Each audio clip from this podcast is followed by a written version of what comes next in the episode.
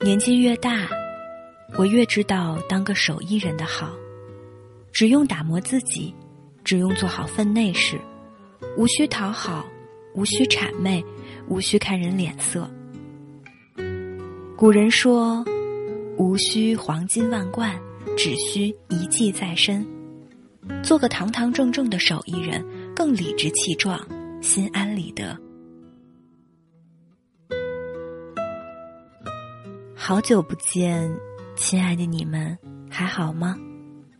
这里是心理 FM，世界和我爱着你，我是阡陌。本期节目要同大家分享的文章来自祝小兔，叫做《城市里的手艺人》。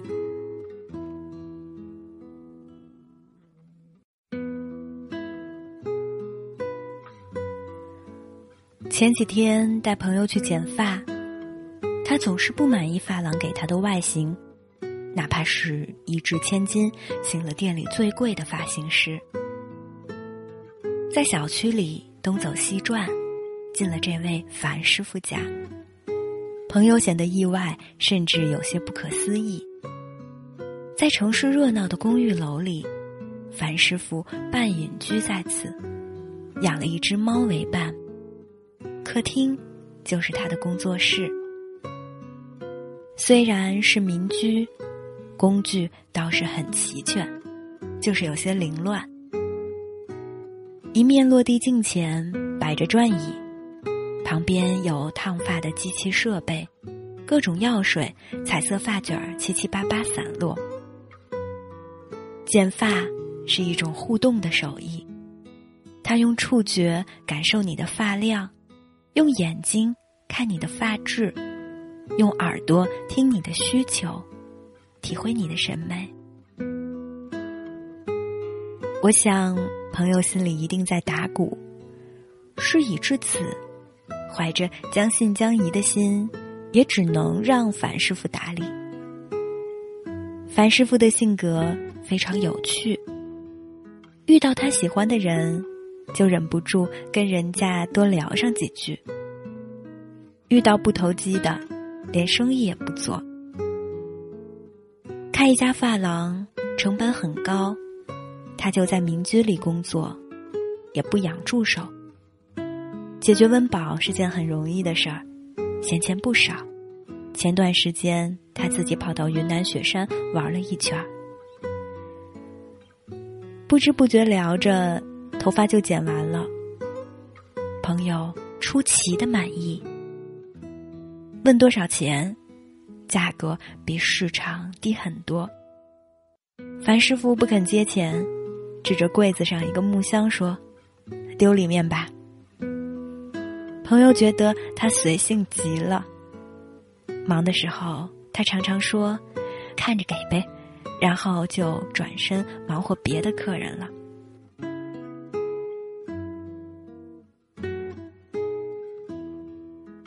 樊师傅是位手艺人，我认识他已经十年了。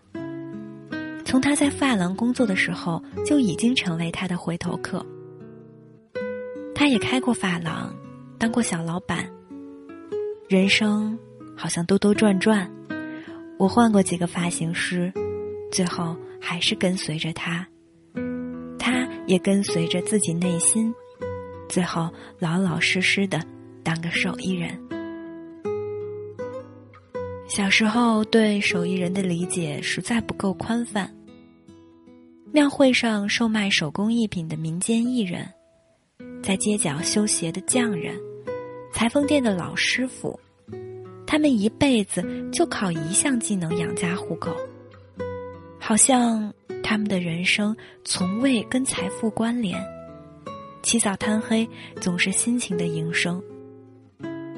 那时候，太关注五光十色的生活，好像所有的手艺人都显得与时代脱轨。人们更为新产品和新科技着迷，停不下来，渐失初心。很多手艺失传或者不精了，或者被工业化取代，木匠做活儿全凭电锯、电刨子、射钉枪、万能胶。有段时间，我以为手艺人消失了。慢慢观察，我们确确实实活在手艺人的世界里，享受他们带来的好。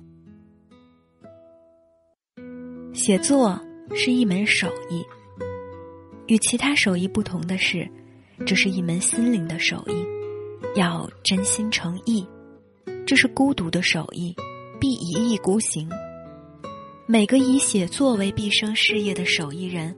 都要经历这一法则的考验，唯有诚惶诚恐，如履薄冰。这是北岛老师曾经发在文章里的一句话，我反复的读着，感受着，也思考，什么才是真正的手艺人？我想，靠着一项技能吃饭的人，也不能完全称作手艺人。即使能掌握相同的技艺，不同的人也会给我们不同的感受。我想，世上无非两种人：商人和手艺人。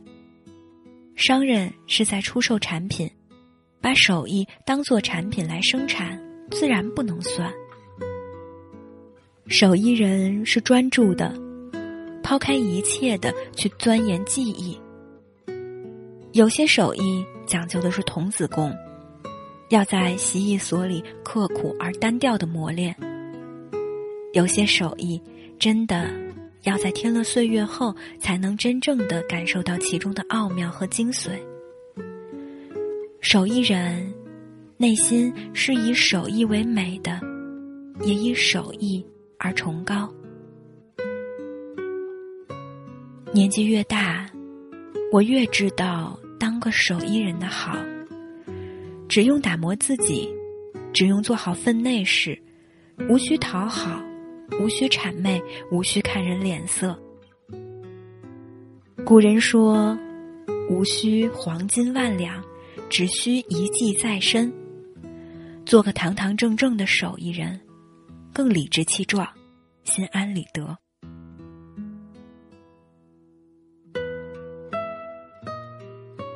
在上海，认识了一位名叫若谷的手艺人。先是被他手做的酸梅汤打动，没想到有缘认识他和他的手艺故事。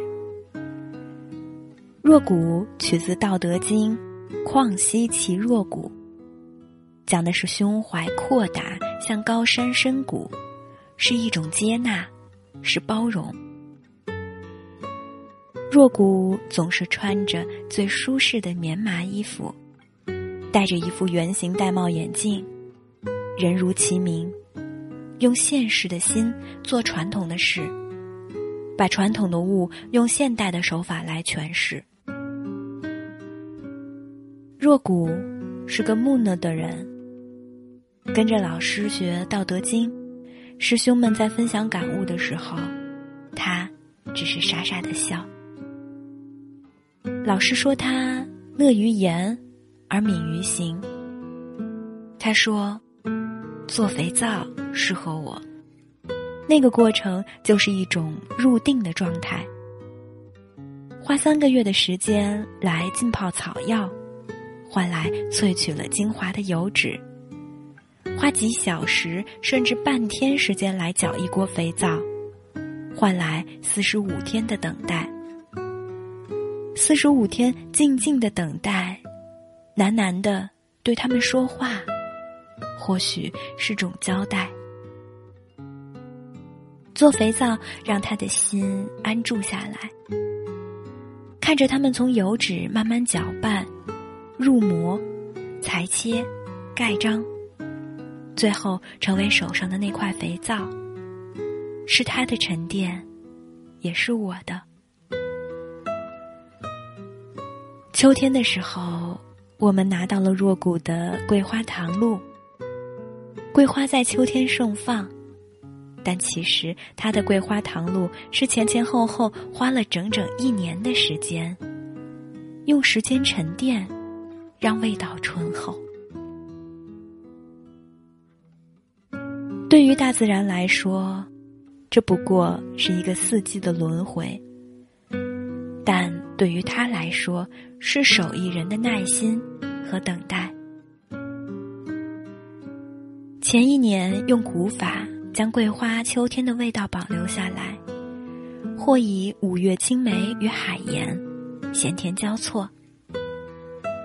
桂花需要精心挑拣，去除花托、花梗、树叶、甲虫等，再用海盐进行腌制，去除桂花的苦涩。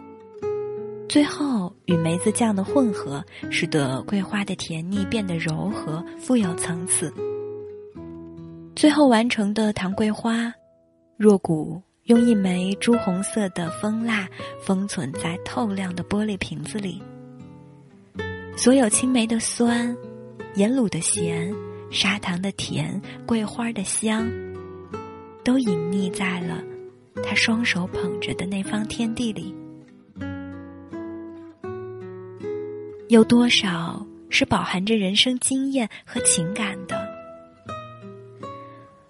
我去南京的随园书房拜访设计师朱迎春老师，他让我觉得手艺人。宛如诗人，每件作品都是一首诗。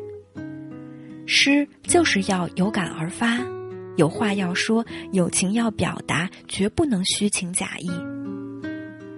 他说，自己像蚂蚁一样忙，却像蜗牛一样慢。他在做的不是用来收藏的珠宝，也不是毫无情感的机器，而是贴近人内心的东西。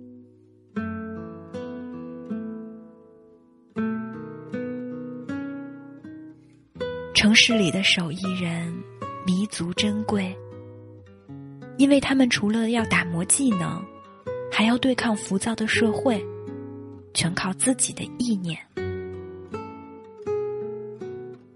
我不知道自己还来得及做一个手艺人吗？我是如此渴望一门可以与外界交流的手艺。我后来明白。我羡慕的，不是手艺本身，是专注手艺背后带来的宁静，是手艺人细腻优雅的生活方式。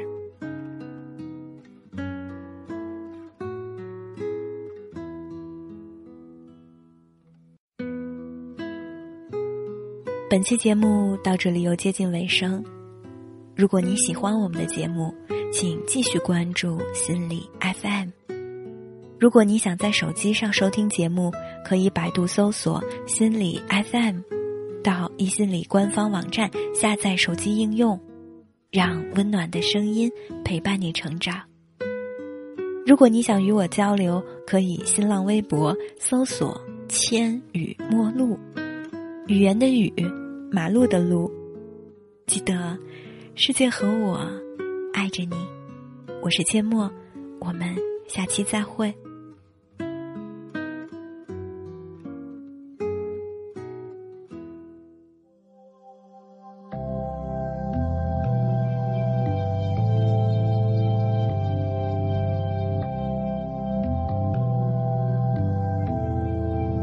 窗外阳光斜斜洒落，洒满淡淡的落寞。一个人坐在角落，独自放空思索，一幕幕在眼前闪过。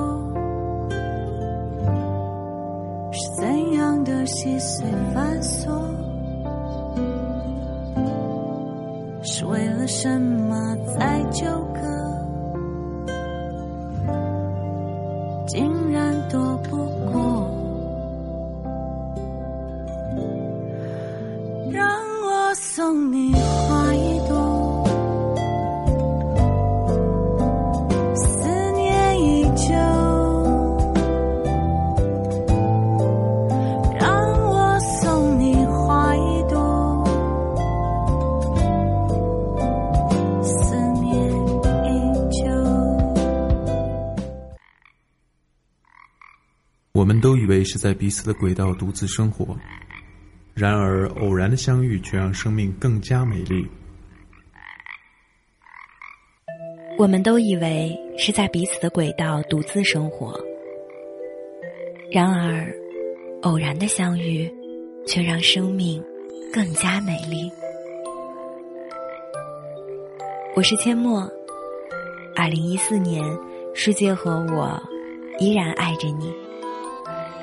这里是心理 FM，传递温暖，铭记爱。